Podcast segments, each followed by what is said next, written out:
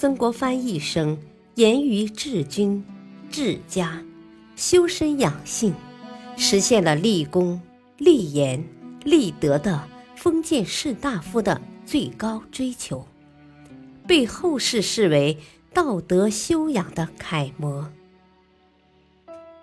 欢迎收听《新建》，曾国藩点评古典名著。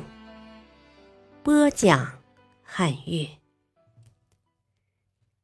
第一章第二节：曾国藩读《道德经》之六。曾国藩认为，济公屡次改变从业，就会失去它的功效；立功屡次改变劳作，就会丢失它的功效。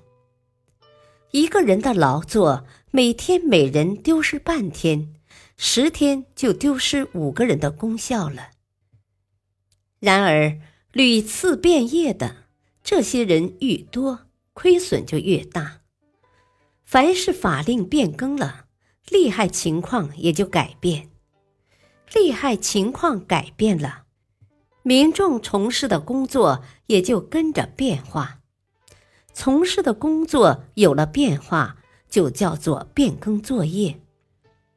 所以从道理上看，易使民众却屡次改变他们的作业，成功的可能性就很小。储藏的贵重物器而屡次搬动它们，损坏的就很多。烹煮活鱼却总翻动它们，就会损坏它们的光泽。治理大国却屡次改变法令，民众就会感到痛苦。因此，懂得治国的国君把安定看得很重要。法令确立以后，不再轻易变更，所以颇为赏识老子所说的：“治理大国就像烹调小鱼一样。”曾国藩认为，人在生病时就尊重医生，遇到祸害时就害怕鬼怪。圣人在位时，民众就欲望少；民众欲望少，就血气调和，行动合法，行为合法，祸害就少，身体内没有臃肿、黄疸等疾病的危害。身体外没有刑罚诛杀祸害的人，他就会把鬼怪不当回事。所以颇为赏识老子所说的“用道来治理天下，鬼就不灵了”。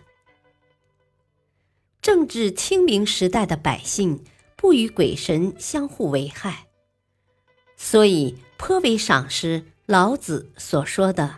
不是鬼不灵了，即使灵也伤害不了人。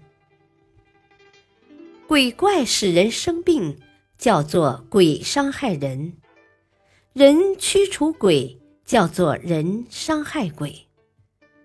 百姓违反法令，叫做伤害君主；君主行杀百姓，叫做君主伤害百姓。百姓不违反法令。那么，君主也不动用刑罚。君主不动用刑罚，叫做君主不伤害百姓。所以，颇为赏识老子所说的“圣人也不伤害百姓”。君主不与百姓相互为害，人不与鬼相互伤害，所以颇为赏识老子所说的。君主与老百姓两个不相伤，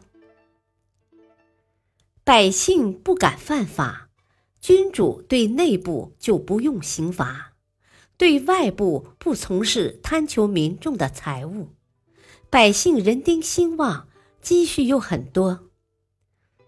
百姓人丁兴旺，积蓄很多，就叫做有德。凡所谓作怪。就是丧魂落魄而精神错乱。精神错乱就是无德。鬼不作怪人，人的魂魄就不会离去。魂魄不离去，精神不错乱。精神不错乱，就叫做有德。君主使百姓蓄积很多，鬼也不来扰乱百姓的精神，那么德都在百姓中了。所以颇为赏识老子所说的“两方面互不相伤”，德就归于两方面了。是说那德上下交互兴盛，都归于百姓了。曾国藩认为，懂得治国的君主，对外与相邻的敌国没有怨仇，对内有恩泽于人民。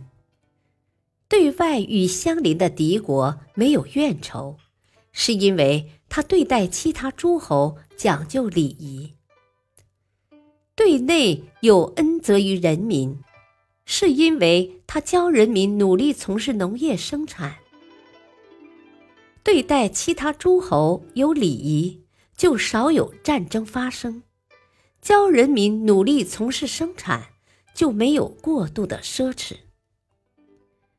马之所以有大用处，是对外供打仗用，对内供营役交涉的需求。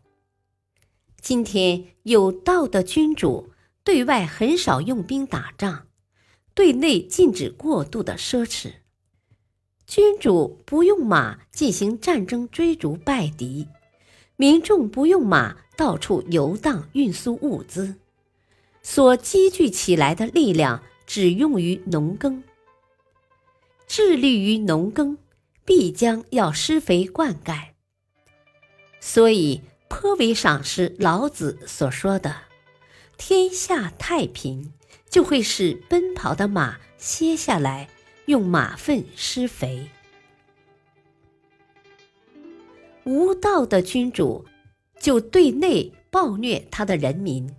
对外亲临他的邻国，对内暴虐就把人民的产业搞光；对外亲临就屡次挑起战争。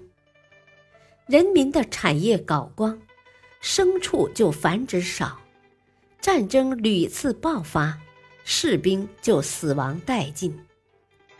牲畜繁殖的少，军马就缺乏，士卒死光。军队就危险，军马缺乏，快生小驹的母马就得出战；军情紧急，君主的近臣也要服役作战了。今天所用来供给军队的，都是快下小驹的母马和国君身边的近臣，所以颇为赏识老子所说的。天下不太平，军马就在郊外产马驹子了。感谢收听，下期继续播讲曾国藩读《道德经》。敬请收听，再会。